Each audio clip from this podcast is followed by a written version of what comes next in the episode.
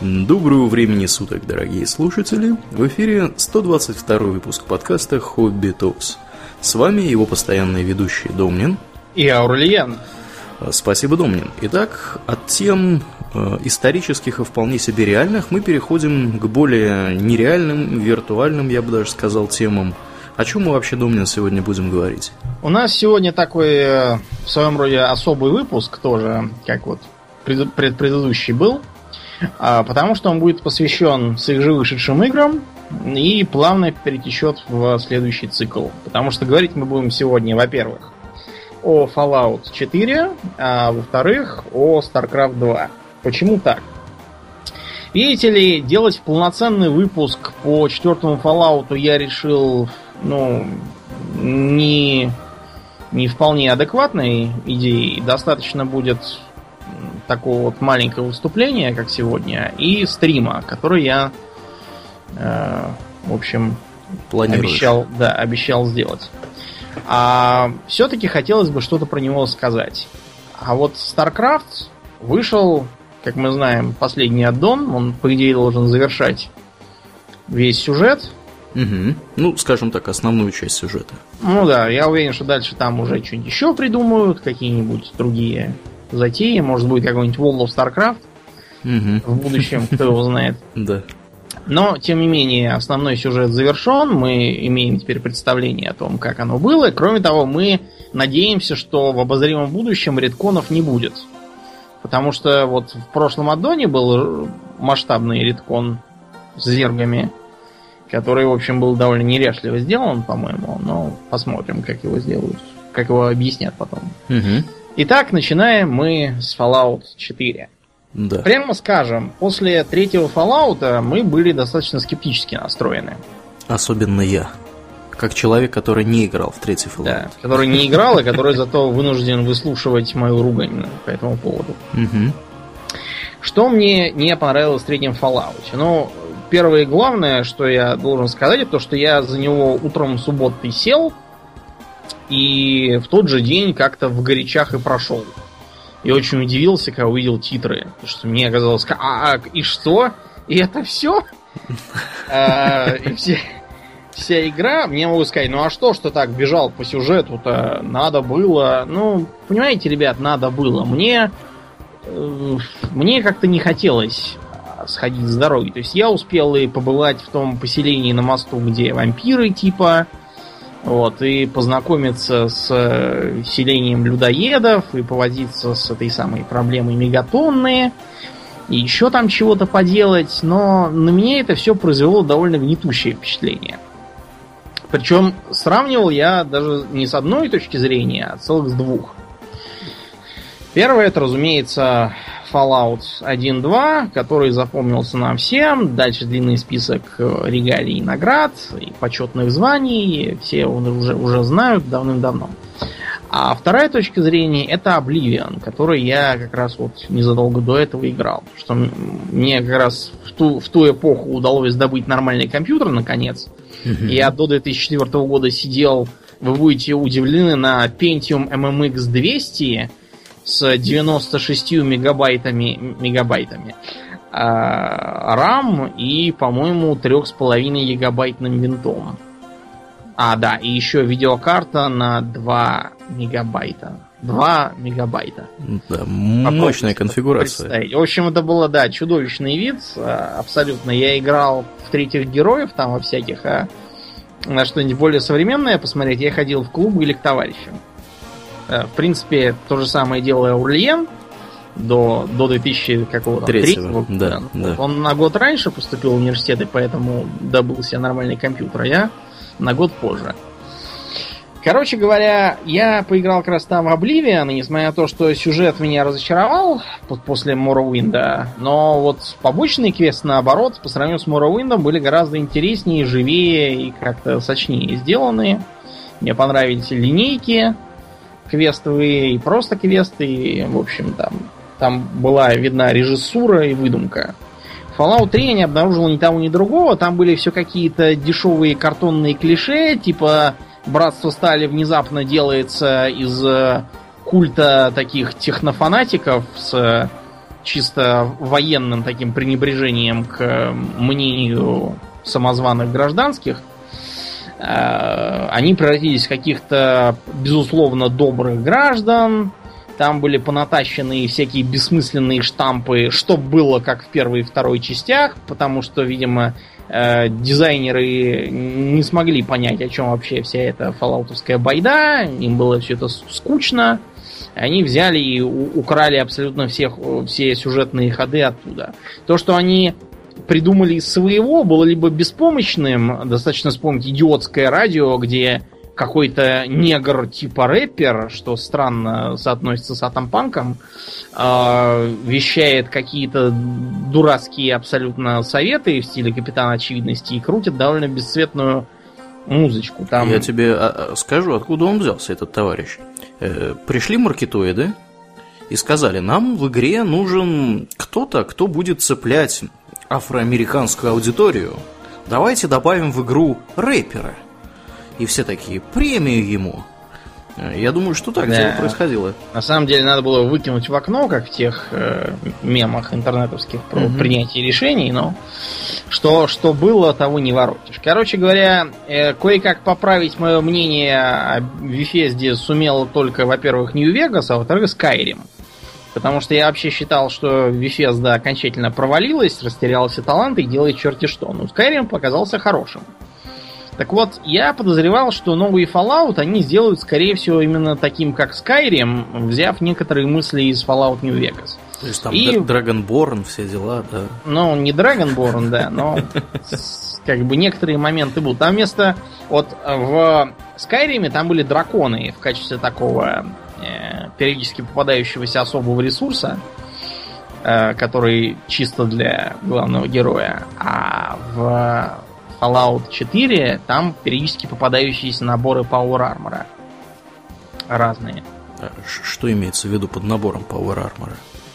Ну вот, например, э, в самом начале тебе дают старый заржавевший военный набор, там, снять с вертолета. Mm-hmm. Потом можно в братство стали вступить, получить тамошний комплект.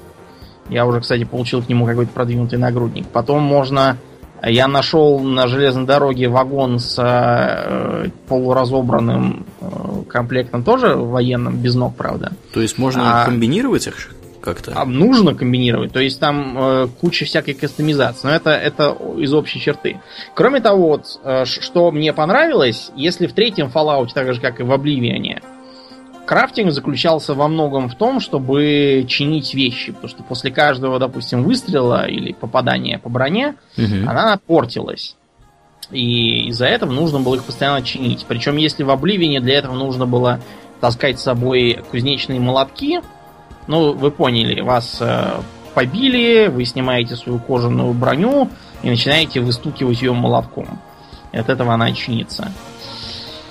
А в третьем Fallout было гораздо хуже. Там вместо волшебных молотков надо было просто брать другую такую же вещь, разбирать ее на запчасти и чинить э, свою такую же. Да, что в принципе более правдоподобно выглядит. Да, но с другой стороны не очень удобно, потому что, скажем, если тебе нужно чинить какую-то редкую и дорогую вещь, то где ты еще одну такую найдешь? Ну, и... это да, это да. Там можно было обойти, делая какие-то ремонтные наборы со специальным перком, но я не помню, кстати, было это в третьей части или только в Нью-Вегасе ввели, я уж не знаю. Угу. А в четвертой части ничего не ломается, как и в Скайриме. Вместо этого кузнечное дело местное используется для создания оружия. Причем если в Скайриме можно было, ну, просто создавать э, по чертежам и улучшать его просто по характеристикам, а для добавления свойств служило зачарование, угу то здесь можно, допустим, взять, э, скажем, охотничью винтовку и с помощью крафтинга сделать из нее что хочешь. Можно сделать, например, такой укороченный, как бы, э, типа пистолета тяжелого, из которого э, быстрыми выстрелами валить набегающих в ближнем бою. Можно сделать из нее снайперскую винтовку, привинтить прицел, длинный ствол, специальный приклад – можно, я не знаю, взять, э, к примеру, лазерную винтовку. Лучше даже, я приведу такой пример, плазменную винтовку. Вот я вчера буквально нашел. А, Ее можно использовать как такую, знаете, снайперскую с длинным стволом. Можно из нее сделать, по сути, плазменный огнемет. Можно сделать из нее нечто типа плазменного дробовика. Можно сделать автомат, который будет очередями стрелять струями плазмы. В общем, там очень большой простор, мне кажется, что это разумно. Кроме того, добыча ресурсов тоже изменилась. Если раньше нужно было вот кровь из носу достать, а, чтобы сделать какой-то мод, кровь из носу надо было достать его, именно его на рынке. А тут можно просто, допустим, если тебе по рецепту нужно три винта, 4 куска металла и 2 куска пластика, взять, допустим, э, вентилятор, ну, такой обычный, офисный, который на стол ставят, Угу. раздербанить его, причем раздербанивание идет автоматически, не надо с этим возиться, оно само берется из ресурсного пула. Из него получится сразу и металл, и пластик, и винты в определенном количестве. Можно, например, если чего-то не хватает, поставить его в поисковик, и тогда ты, когда видишь какой-нибудь мусор, типа там пластиковые машинки, будешь сразу видеть, что опа, тебе ее надо взять. О, это Там- удобно. Да, нужны ли тебе ресурсы. Что Мгм. касается а, напарников. Напарники мне тоже понравились гораздо больше. Там они, во-первых, все имеют персональные квесты, а во-вторых, все имеют персональные вкусы. То есть э, то, что ты делаешь, им может нравиться, а может не нравиться. То, что ты говоришь, ему у них может вызывать разную реакцию. Соответственно, они могут либо с тобой разругаться и уйти, либо, наоборот, с тобой очень сильно задружиться, раскрыть новые квесты, всякие возможности тебе дополнительные дать. Э, С противоположным полом можно завести полезный роман и все такое. Можно, опять же, освобождать и развивать поселение. Вот я, например, уже несколько таким образом развил. Это тебе полезно почему? Во-первых, потому что они центры крафтинга, ты там хранишь ресурсы. При этом, если э, в самом начале у тебя база в углу карты, а дальше ты сдвигаешься к ее центру, ты эту базу не обязательно должен переносить, ты можешь просто отрядить специальных людей, которые будут ходить и как бы переносить ресурсы. Тогда у тебя инвентарь будет общий. На них периодически нападают. Можно, в принципе, положиться на местных граждан, которых надо расставить на посты, поставить им в помощь пулеметы. А можно и лично туда побежать, помогать. То есть это получается еще и бейз-менеджмент. Да, там, причем довольно серьезно. Там надо вручную расставлять дома, там всякие кровати им ставить, Мгм. воду, еду обеспечивать, Мгм. безопасность, э, там, а- распределять, допустим, у меня одна база служит для зазывания к себе новичков. Я этих новичков просто распределяю по другим базам, чтобы они там создавали народонаселение. Да, это прикольно. Это прикольно. Квесты довольно интересные. Правда, они все такие очевидно скайримские. То есть, как правило, подразумевается, что вы куда-то пойдете и там будете много кого-то убивать. Вот. э, Но бывают и выборы. Вот, например, там надо было расследовать кражу, и оказалось, что ворует еду новичок, у которого был раньше друг гуль. И он решил для диких гулей, которые живут в подвалах, э, носить еду. Тогда они не будут нападать на людей, их не, будут, не, не надо будет убивать. Его можно застрелить. Его можно убедить. Это без гарантированного результата. Убеждение работает или не работает на основании твоего навыка харизмы, но также и на определенной случайности базируется. А можно в ходе зачистки обнаружить мертвого человека, снять с него документы и показать ему, сказать, ты видишь, к чему приводят твои гули? И он тогда скажет, да, я ошибся и пойду сдамся. Далее. Э, В принципе, там очень интересно устроена карта. То есть э, там реально интересно просто идти. Постоянно что-то попадается. Там очень красивый Бостон, причем правдоподобный. Я в Вашингтоне, например, не бывал, но я уверен, что Вашингтон не является таким серым и унылым нагромождением однотипных коробок.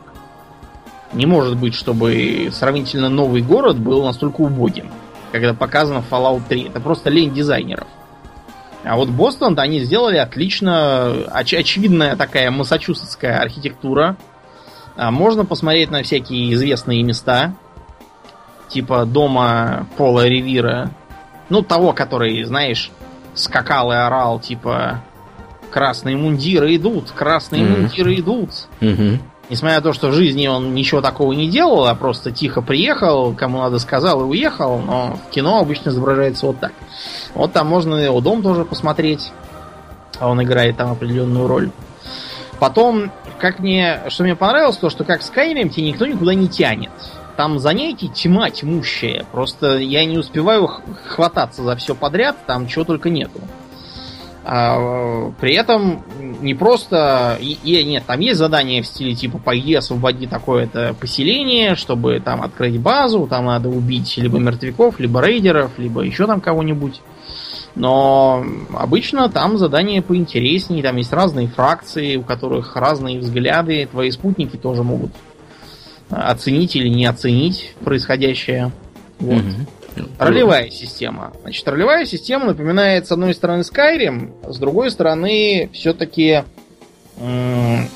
опыт там начисляется как в классическом Fallout, то есть за выполнение квестов и убиение монстров. Но вместо э, старой системы, когда ты изначально более или менее жестко задавал себе параметры, там силу, интеллект и прочее, угу. изменить это было можно, ну там на одно-два очка. Ты про SPECIAL сейчас, да, говоришь? Да, про SPECIAL. Угу. Причем это все было довольно непросто, и там стоило либо денег, либо перков, либо еще чего-нибудь. Да, Здесь, это, это было самом деле... изрядно геморрой. Я, как сейчас помню, э, очень тяжело было найти вещи, которые могли что-либо улучшить э, на единицу или там, я не знаю, на две единицы. Это прям вообще... С другой стороны, вот опять же, недостатки у этого есть серьезные. В том же втором Fallout не было смысла никакого ставить силу выше пяти. Единственное, что угу. можем подумать, сделать силу 6, потому что ты сможешь в начале игры пользоваться молотом. Но, честно говоря, мне кажется, что тратить целый, целое очко нет смысла. Да, да, да. И запросто можно было сделать персонажа, который был вообще не жизнеспособен в принципе. Можно было, да. Э, в принципе, это беда многих систем. Вот наша подруга Асият как-то раз села играть в Neverwinter Nights, я ей дал. Угу. Она сделала себе мага, в смысле так, такого, который ученый маг, да? Угу. Она Wizard, или я уж не помню.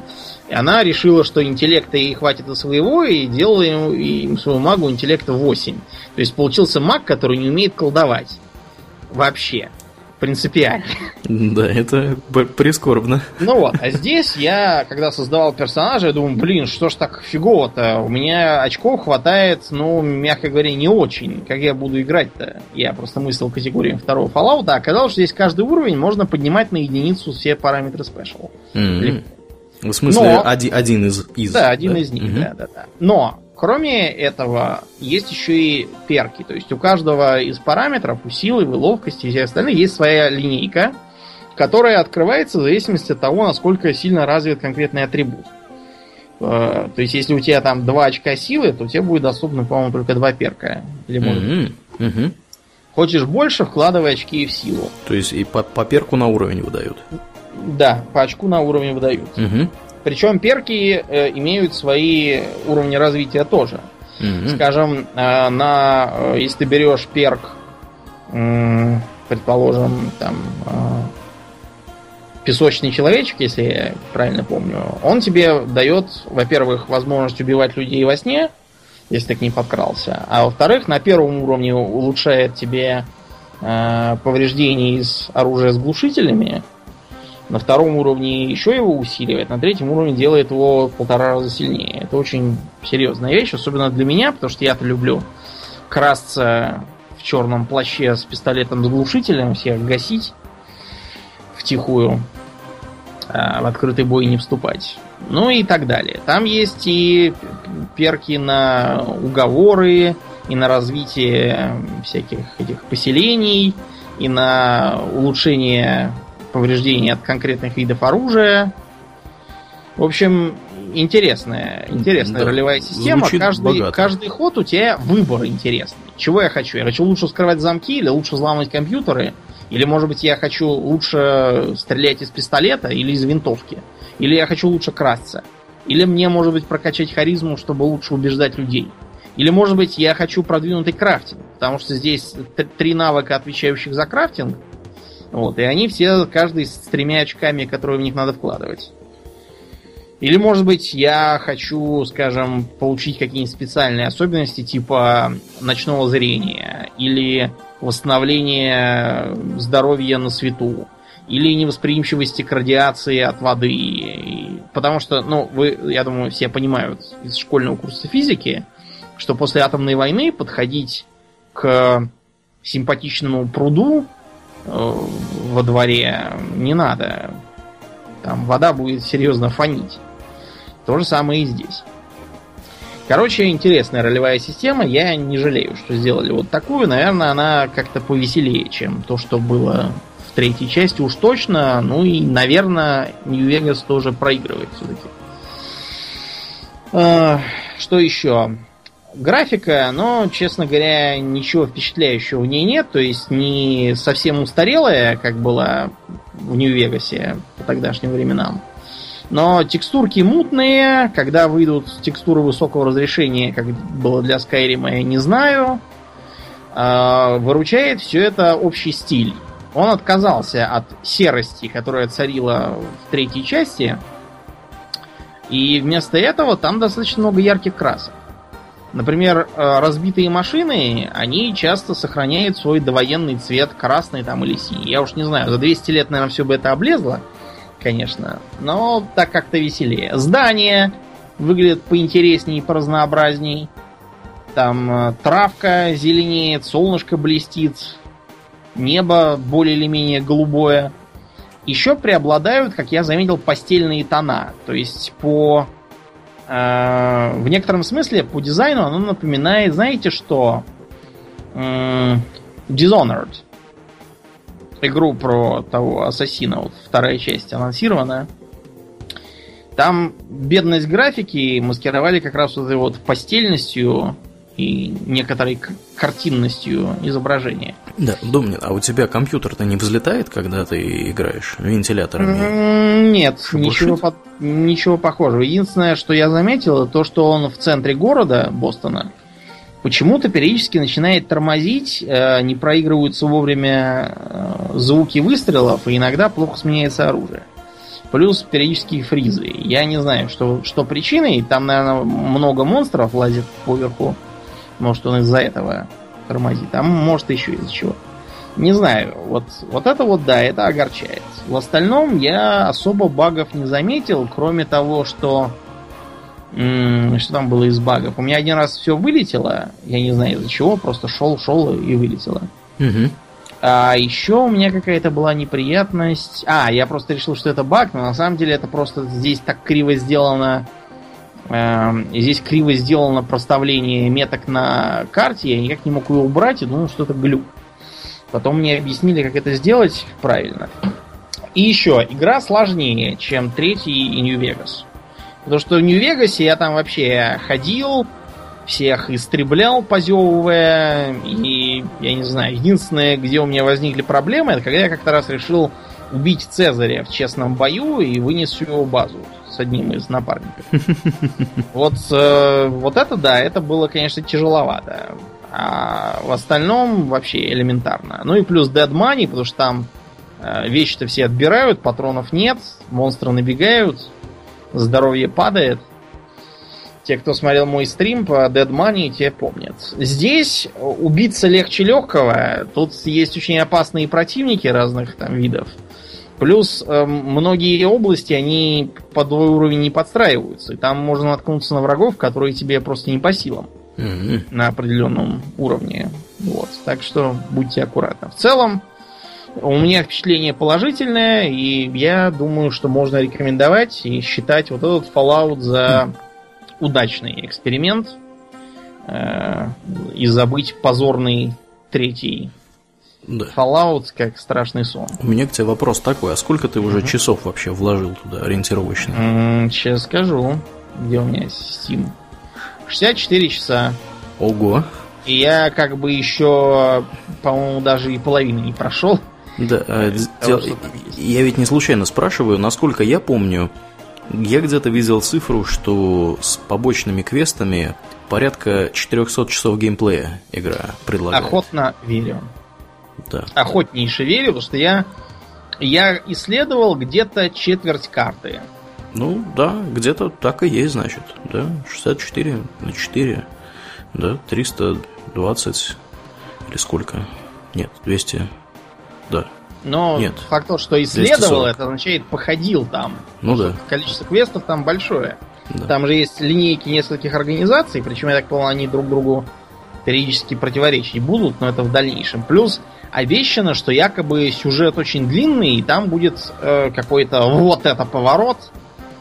Ну, то есть, один вот это поворот я знаю, спасибо спойлерам, черт бы их разобрал. Там будет какой-то вот это поворот в стиле, где надо будет делать выборы, он там будет нелинейный.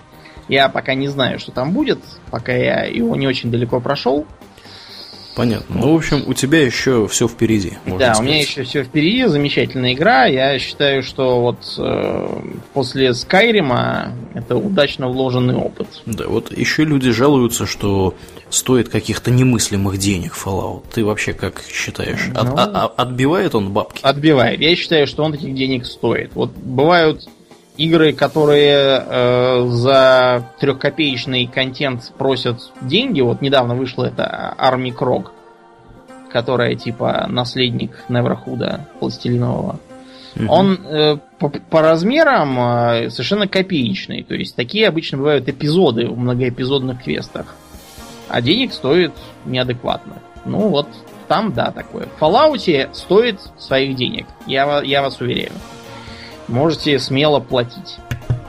Понятно, понятно. Ну вот, да. Так что я, я надеюсь, что на, на вопросы, какие у нас там в, гильдии- в группе возникали, я ответил. Можем переходить дальше. Да, да. Дальше мы переходим к StarCraft 2, Legacy of the Void, в который мы немножко уже успели поиграть. Да, в кооп. Да, мы поиграли в кооп, Домнин поиграл в пролог, я поиграл в основную кампанию, и на самом деле я дошел до эпилога. Э, Об этом тоже сейчас сможем немножко поговорить. Э, Давай, Домнин, с коопа начнем, раз уж мы в него имели удовольствие поиграть не так давно. Как Мгм. вообще, как, как вообще, какие у тебя впечатления вообще от игры? Впечатления очень приятные. Видно, что э, Blizzard стремится не просто сделать кампанию в стиле цепочка скирмишей э, с заданиями «убей их всех» и двумя диалогами, а каждую миссию сделать неповторимым опытом, где что-то есть такое новое и особенное. Ну, действительно, мы играли в кооп, э, в коопе. Это такой режим игры, где э, необходимо играть, я так понимаю, вдвоем. Да. И там можно выбирать случайным образом какие-то миссии. Да. Да. У нас была одна из миссий, у нас была похожа на миссию, ту миссию из первой части Где надо было поезда тормозить. Да, примерно то же самое, только немножко под другим соусом. Поезда охраняют, э, в нашем случае поезда охраняли зерги. Э, Я так понимаю, что это, кстати, должно влиять каким-то образом на то, что мы строим и как мы вообще там тактику строим. Потому что когда они обнаруживают противника в первый раз, э, я заметил, что юниты говорят, ну, наш противник зерг. Или вот во второй миссии наш Мгм. противник там, кто там, тиране. Тиране, да, тиране были. Да. А вторая миссия была вообще ни на что не похожа. Она была на уничтожение каких-то каких-то жутких обелисков пустоты. Но мы ее, к сожалению, продули. Да, нам не А. хватило буквально секунд пяти, потому да, что мы... я- это, наверное, я, потому что я ломанулся уничтожать э, войска противника и думал, что там их всех убьешь уже, а мне надо было доламывать колонну, конечно. Одну колонну, да, мы убили, вторую мы тоже убили, а третья вот как-то не успели, не хватило буквально нескольких секунд. Ну, я, я тоже на самом деле не уловил, что ее нужно прям обязательно в это, в это время уничтожить. Я Так тоже подумал, что она включится и про- просто нам будет какой-то дебаф там, или может Да, какие-то да, да. будут ад- ады Вызывать выбегать. кого-нибудь, да. На самом Да, деле эти колонны.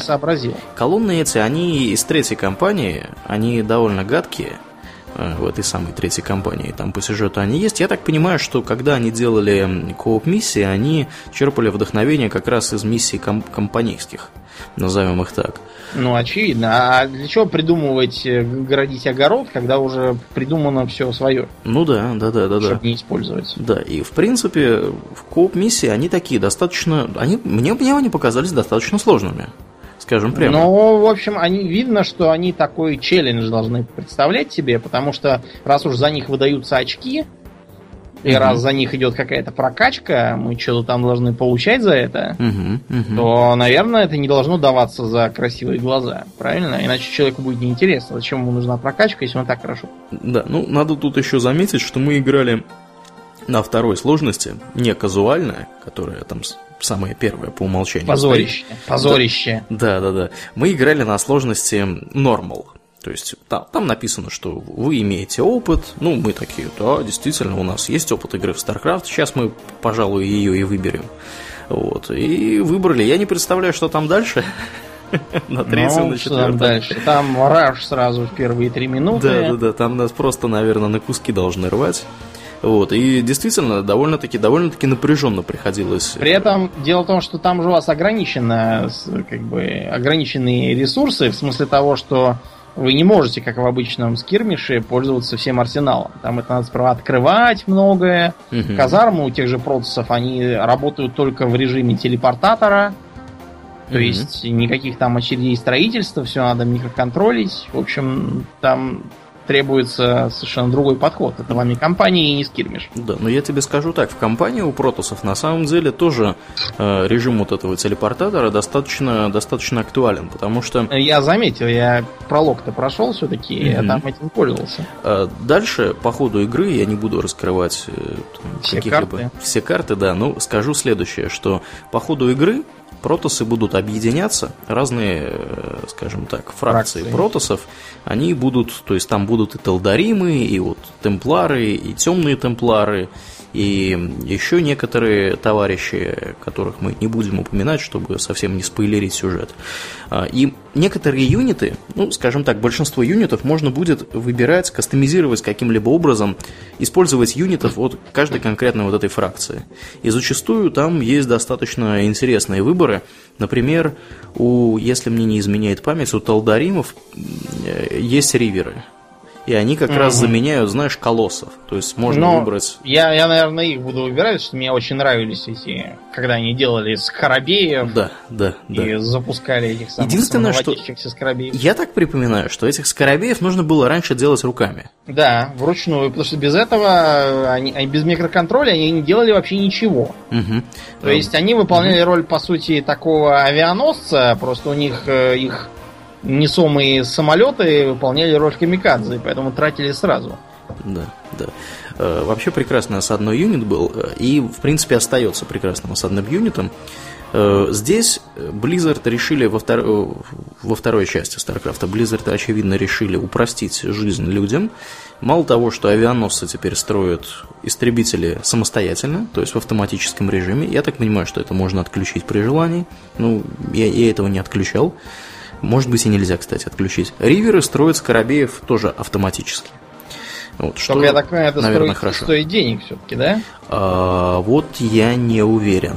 На, вообще, наверное, да. По логике, наверное, да. Раньше было именно так. Каких-то символических денег, наверное, стоит. Так вот, я с чего все начал? Я, я, я начал с того, что э, многие юниты и многие, скажем так, строения можно модифицировать таким образом, чтобы их чтобы эти юниты вызывались э, warp как э, то, что у тебя в Warp Gate вызывается, можно и технику вызывать таким же образом, и морталов вызывать, и э, летающую технику можно тоже таким же образом вызывать. Поэтому достаточно часто по ходу кампании нужно будет использовать вот эту Warp способность, а это означает, что тебе нужно иметь несколько зданий, производящих эту самую технику. Я, например, в, в компании строил, ну, как минимум 5, 6, 7 лучше, лучше 6-7 э, только для того, чтобы э, в определенный момент времени вызывать э, достаточное количество пехотинцев. Вот. И это, это, в принципе, я так понимаю, считается у них нормальным. Вот. Угу. вот я еще что хочу сказать про это многообразие видов протосов. Угу. Угу. Это на самом деле очень хорошо, потому что в фэнтези, ну и космоопере потому что она близка. Наблюдается такой характерный штамп, то что у не людей почему-то царит похвальное единение. И стандартизация. есть, да, и стандартизация. То есть, допустим, если э, люди в какой-нибудь вселенной, там обязательно будет хотя бы несколько государств, там, или религий даже, или племен, там, национальностей. Короче, будет некоторое многообразие. Типичный пример это «Властелин колец», где есть э, характерные э, люди такой западноевропейской традиции, которые живут в Гондоре на юге, есть люди восточноевропейской традиции, которые живут в степях и полях э, Рохана. А есть люди, которые как бы набегающие чурки играют их роль, набегая с востока на слонах. В то время как у гномов почему-то все повально одно и то же, у эльфов практически там, если, если исключать э, все эти сильмариллионские контры тоже уже практически одно и то же, одна культура. А в других сеттингах то же самое бывает. Угу. По разным причинам. Главная причина в том, что, как правило, вымышленная раса, она косплеит какую-то невымышленную, хотя бы в некоторых элементах. То есть гномы изображают викингов там, эльфы, допустим, изображают, не знаю, лесных индейцев, иракезов каких-нибудь, для примера. Угу. Вот, и считается, что этого достаточно. Этот э, штамп в последние времена принято презирать и деконструировать, поэтому мы можем только приветствовать то, что протосы, которые имеют, судя по всему, сложную культуру, таким образом описываются как единство множества кланов. Они э, mm некую стандартную инопланетную расу, у которой все ходят строем и едят одно и то же из миски. Да, и вообще смысл, конечно, имеет достаточно большой, выбираются подходящие подходящие типы юнитов, там в основном из трех, юнит, из трех видов, обычно доступно становится сразу два разных вида, и третий открывается после какой-то миссии э, более, более дальней по сюжету для многих миссий имеет смысл выбирать специальным образом тот или иной набор э, юнитов. Например, если вы, если вы прошли миссию и не сделали какой-то achievement, примерно представляете, как его сделать, э, зачастую ну, имеет смысл выбрать какого-то специфического. То есть, например, выбрать всех юнитов, чтобы, они, чтобы их можно было варпинить. Потому что у протосов впервые, по-моему, в их истории один из юнитов научился переходить в стационарный режим и изображать из себя вот этот осадный вот, танк. Не осадный танк, а кристальчик вот этот, который... А, э, пилон. Пилон. Пилон. Да, то есть он в роли пилона может выступать, можно в его радиусе призывать других э, юнитов. Я так понимаю, подозреваю, что можно строить что-либо. То есть он, вот этот вот их нетворк как он там у них называется, не помню, то ли Пси-нетворк, то ли как-то... Хала, наверное. Да, что, что-то вроде, да, что-то вроде Кхала. Ну, я так, может быть, нет, Кхала это все-таки, скорее всего, что-то другое. Кхала, кстати, тоже говоря, кстати говоря, тоже играет значительную роль в сюжете. Ну, мы вот, дело, что у нас, я раскрою секрет Полишинеля. Угу. Ты знаешь, кстати, какой реально у Полишинеля секрет? Какой? Он горбатый. Горбатый? Полишинель горбатый? Да, это, только это секрет, никому не говори. Хорошо, окей. Заметано. Да. Так вот, э, секрет Полишинеля то, что у нас намечается в следующих двух выпусках. Это цикл по истории мира StarCraft. Угу. Так что мы вам расскажем и про Халу, и почему часть протусов ходят с длинными косами, а часть ходит с модными короткими стрижками. С дредами, с такими. Да, с, с такими носят какие-то паранджи зачем-то на физиономиях. Да. Почему людей вообще занесло куда-то к черту на рога и т.д. и т.п. Да, и Это откуда... мы все вам расскажем. И откуда пошли есть протосы и зерги, да, тоже, наверное, да. немножко упомянем. Э, да, действительно. Ну, Кхалу, я думаю, что Кхала это знакомое слово для всех, кто смотрел хотя бы ролик вступительный, потому что там она упомянута. Вот, и довольно-таки не случайно она упомянута. Да, и, ну ладно, не будем, да, не будем об этом говорить раньше времени. Э, да, возвращаясь к теме, действительно, зачастую имеет смысл выбирать конкретные какие-то конкретные виды этих юнитов. Некоторые мне показались бесполезными, то есть какие-то я не брал в принципе. Э, какие-то, возможно, имеет смысл брать, переигрывая миссии, э, чтобы посмотреть, как вообще все это происходит. И вообще, действительно, поразительно, насколько они подошли серьезно к кастомизации э, юнитов.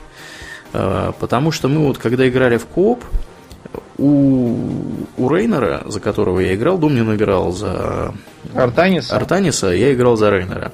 У него есть какие-то способности, ну, естественно, мы попробовали, буквально поскребли по, по верхушке этого айсберга. Э, у него есть какие-то способности, которых компании я, в принципе, вообще не видел. В частности, у него есть э, способность призывать Гиперион, которая, вообще говоря, э, я что-то не припомню, чтобы до этого была. Ну, естественно, она есть в Heroes of the Storm. Мне возразят э, знатоки. Ну, оттуда все, все и потащено. Да, да, да, да, да. Вот это тоже интересная, кстати, тема, Домнин. Вот обрати внимание, как они органично начали перебрасываться идеями между своими играми. То есть, действительно... Ну, правильно сделали. Да, Гиперион сперва появился, призыв Гипериона сперва появился в Heroes of the Storm у Рейнера, потом они его благополучно перетащили назад. И, в общем-то, процесс этот идет во всех направлениях. Да. Как тебе Артанисом, кстати, играть? Интересно, да. У него вот этот вот орбитальный удар, который угу. я тебе демонстрировал по поезду, очень хорошо сработал. Копье одно. Наверное, Копье я, правда, еще не успел а, попробовать, но я зато успел... Э, ты видел, когда мы пошли в последний бой, угу. продули, у всех появился, в том числе и у твоих, да. внезапный плазменный щит. Вот да. это тоже я был. Да. Мне кажется, очень полезная вещь. Именно из-за этого нас не размололи угу. сразу, и мы имели некоторый шанс победить, если бы вот не отвлеклись то, наверное, бы победили. Да, э, все эти прибамбасы, они на самом деле тоже произрастают из компании. Дело в том, что по ходу кампании Э, игроку выдается, э, собственно, этот самый Spear of Adun, Spear of Adun, здоровый такой космический корабль, и у него есть разное вооружение. И по ходу развития сюжета можно прокачивать этот самый корабль, выполнять дополнительные миссии, получать больше туда всяких этих каких-то соларита кусочков. Я уж не знаю, что за соларит это такой, какие-то то ли кристаллы, соларит. то ли что. Да, по-моему, соларит. Со- с- из сала производит. Ты мне вот этим соларитом, знаешь, что напомнил? Что? А, дело в том, что когда делали StarCraft самый первый, тогда какая-то конторка решила сделать э, космическую стратегию вроде этой, э, обещанной раньше, и забабахала, по-моему, даже выпустила игру под названием Star Command Revolution, так. где обещалась огромная нелинейная кампания, какие-то там могучие боссы, огромный мир, я не знаю, честно говоря, что, что они реально сделали. Факт то, что э, больше всего меня поразил там чудовищных размеров сюжет. Значит, оказывается, там жили четыре расы. Эм, Тиране, да, ну, вы поняли. Угу. Какие-то изгнанные кочевники, откуда изгнанные там не пояснялось. С, э, кибернетики компутроны и некие авантюристы-триумвириты. И началось все с того, что компутроны научились добывать из болтающихся по галактике солнечных штормов какой-то соленит, типа энергию. Угу.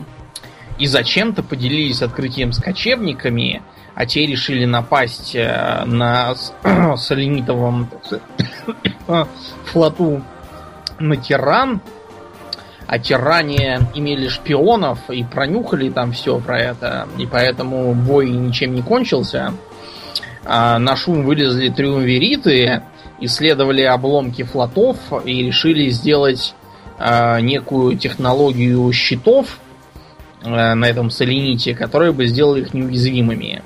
Компутроны решили, что таким образом триумвириты достигнут э, как бы гегемонии, поэтому объединились с кочевниками и придумали какое-то устройство, которое портило электронную начинку кораблей триумвиритов. Но насладиться эффектом им не удалось, потому что прилетели какие-то акхунвеки, которых до этого в сюжете не было. И, и всех убили. И нужно было играть за каких-то уцелевших тиран и все это подчинять. Короче... Санта-Барбара. Да, вот такой вот маразм творился в, во времена бума стратегий. Да, а. мощные сюжеты, конечно, мощные. Да, и вот этот соларит, э, я все к нашим баранам, этот соларит э, позволяет прокачивать спиру фадун, там можно распределять различным образом умения, и вот одно из таких умений это вот этот самый щит, который ты использовал, второе это вот этот орбитальный удар. Там есть и другие, в частности, одно из, из наиболее активно используемых мной штук было призыв пилона э, вместе с четырьмя юнитами, двумя зелотами и двумя драгунами. Это довольно полезно. Э, как, как известно, протосы полагаются в значительной степени на пилоны. И поскольку теперь можно юниты вызывать в радиусе пилонов, это позволяет очень, очень быстро и эффективно устанавливать, скажем так, передовые аванпосты и туда перебрасывать юниты быстро. Вот. И, кстати говоря, во, во многом э, такой подход позволил организовать одну из миссий, как вот помнишь классические миссии первого Старкрафта и э, где надо было всех убить? Где, нет, где надо было обороняться от набегающих зергов. А, да, я помню, как мы, как мы тогда проходили ту третью миссию за тиран, где надо было полчаса держаться. Да, да забункеряясь, да, было такое. Вот, они что-то подобное умудрились организовать и для протосов. Угу. Э, что, что Очень для... хорошо, я люблю обороняться. Я вообще такой человек, который играет от обороны, любит сидеть в осаде, похохатывая над сидящими под стенами врагами. Из меня бы вышел очень хороший феодальный барон. Сидел бы себе в осаде, в замке в своем, да? Да, периодически для развлечения брался за арбалет и шел снимать вражеских командиров. Да.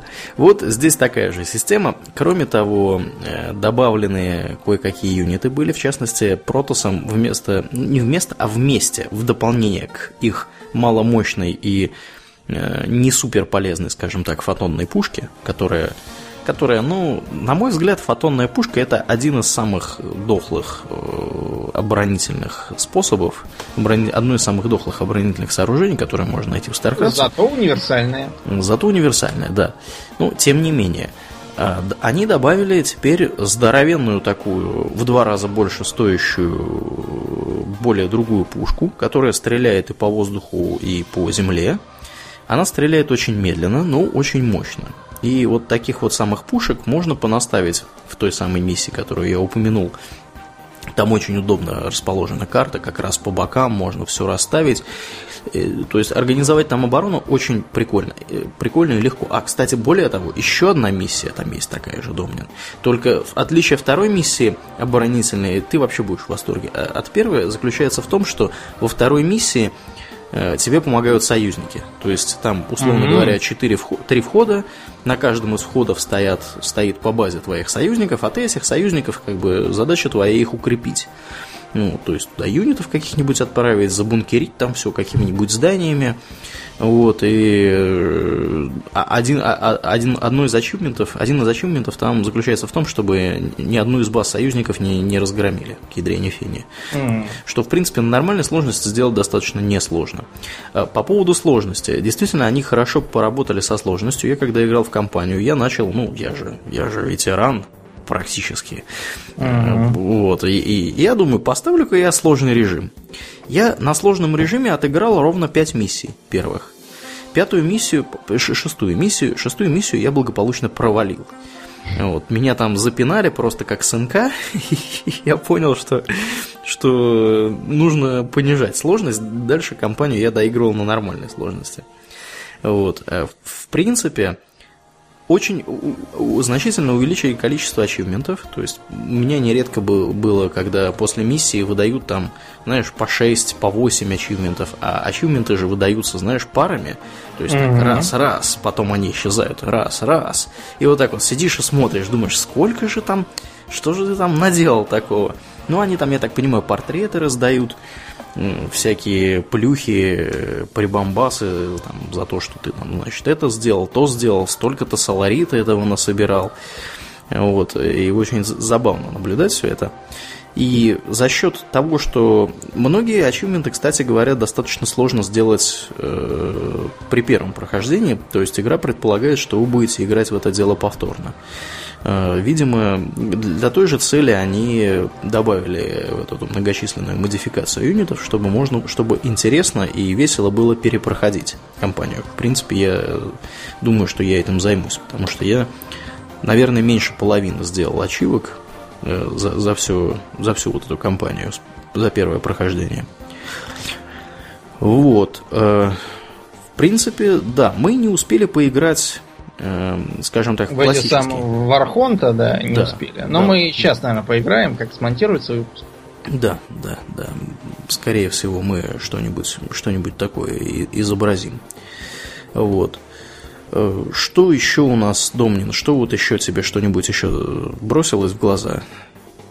Мне бросилось в глаза, что часть персонажей для того же коопа имеет свои трудно, так сказать, управляемые способности. Вот, например, гномик, Мгм. у него есть какая-то лучевая пушка, которую надо наводить. Помнишь ту миссию в первом эпизоде, где надо было просверливать Ну, в- двери? Да, да, да, Вот, ворота. вот такая же пушенция у него, и надо ей пользоваться. Мгм. Видимо, у у него упор на то, что он будет обороняться осадными танками и палить из этой пушки. Мгм. Это ты по- про Свана, да? Да, да. А, ну, Сван, кстати, помечен как э, рекомендующийся Да, для опытных. для опытных Я игроков. как раз поэтому не стал за него играть поначалу. Да, я так понимаю, что если нам было трудно играть этими персонажами, наверное, с Ваном вообще было бы Да, вообще полная совершенно. полная шляпа. Причем у Свана у разных героев разные наборы юнитов и Ну, разные я наборы понял, да. способностей. Я так понимаю, что Сван как раз опирается на технику. Да, у него, у него из общего точно есть осадные танки. Вот, и на этом, по-моему, сходство заканчивается. У него какие-то там юниты, да, отличающиеся, издания отличающиеся. То есть там достаточно кастомизированно все это дело выглядит. Вот. Так что, да, я думаю, что надо попробовать. И кроме того, мы не пробовали э, классический вот этот режим, когда ты просто играешь против компьютера или против, против Ну да, людей. союз. В- да, в союзе и там двое на двое, там трое на трое. Ну, я думаю, что мы это тоже сможем попробовать, тем более, что у нас есть Арнфрид, которая, которая начала играть. Да, Который- ты ее тоже подбил. Да, да, да, ты что? У, она, она ну, прямо... трое натрия, как сейчас Да, понесемся. Да, да, да. Ну, можно попробовать, по крайней мере, поглядеть, что из этого получится. Она сейчас, по-моему, первую кампанию проходит тиранскую. Ну, поскольку у нее нагрузка большая, она учится э, на магистра, вот, э, на шведского. У нее времени не очень много, поэтому она не очень часто играет, но ей, ей нравится. Человечки. Поначалу ей очень не нравилось. Она такая, ну, там маленькие человечки, неинтересно. Бегают что-то там бестолково как-то. Вот. Также она не особо впечатлилась просмотром, знаешь, вот этих вот очень, Роликов? очень корейских, нет, не, не столько роликов, ролики как раз это интересно. Реплеев? Да, да, да, да, да, вот этих всяких чемпионатов, там, где куча корейцев собирается, и они начинают там, э, значит, строить этих э, всяких юнитов, куда-то их посылать, там друг с другом биться. Чемпионаты всякие вот эти по Старкрафту мы на Близконе как раз имели удовольствие поглядеть на классические игры. Но ее, ее вообще не впечатлило, ну, в принципе, я с ней согласен. Э, Тот же самый Heroes of the Storm смотреть гораздо интереснее, ну, по крайней мере, на наш взгляд. Мы не такие хардкорные игроки, э, в старткрафтовские, чтобы говорить, нет, Heroes of the Storm это какие-то новомодные веяния, а StarCraft он вечен, поэтому мы будем смотреть его. Вот. Но несмотря на это, и как-то понравилось она там. Ну, я так подозреваю, что ей понравилось, потому что там есть э, во второй части деваха, которая бегает и командует. А девчонки, они как-то любят, когда есть женские персонажи. Вот. Меня сейчас обзывают сексистом. э, Да. Да, да. Ну. По-моему, мальчишки тоже любят, когда есть женские персонажи, особенно если вид сзади. Да, Давайте, да. обзывайте сексистом меня. Да, да, да. Да, я уже, по-моему, в группе писал эту историю про свою коллегу. Да, которая как раз на эту тему выступала. Бывшую коллегу. Как хорошо, что я не работаю за границей и Да. могу не мириться с коллегами. Да, ну, я так думаю, что, в принципе, на этом у нас, в общем-то... Да, всё. заканчивается. Мы должны э, сообщить, что следующий выпуск будет сразу с места в карьер посвящен истории Зелнага, сектора Капрулу Мгм, и Лиги Объединенных Держав на Мгм. Земле. мгм. Так что готовьтесь. История будет подробная, с деталями, именами и Да. названиями. Да, Если бы мы могли еще картинки показывать, было бы совсем хорошо. да, да, да. Ну, а на сегодня все. Да, будем закругляться. Я напоминаю, что в эфире был 122 выпуск подкаста «Хобби Токс», и с вами были его постоянные ведущие Домнин. И Аурлиен. Спасибо, Домнин. Всего хорошего, друзья. Пока.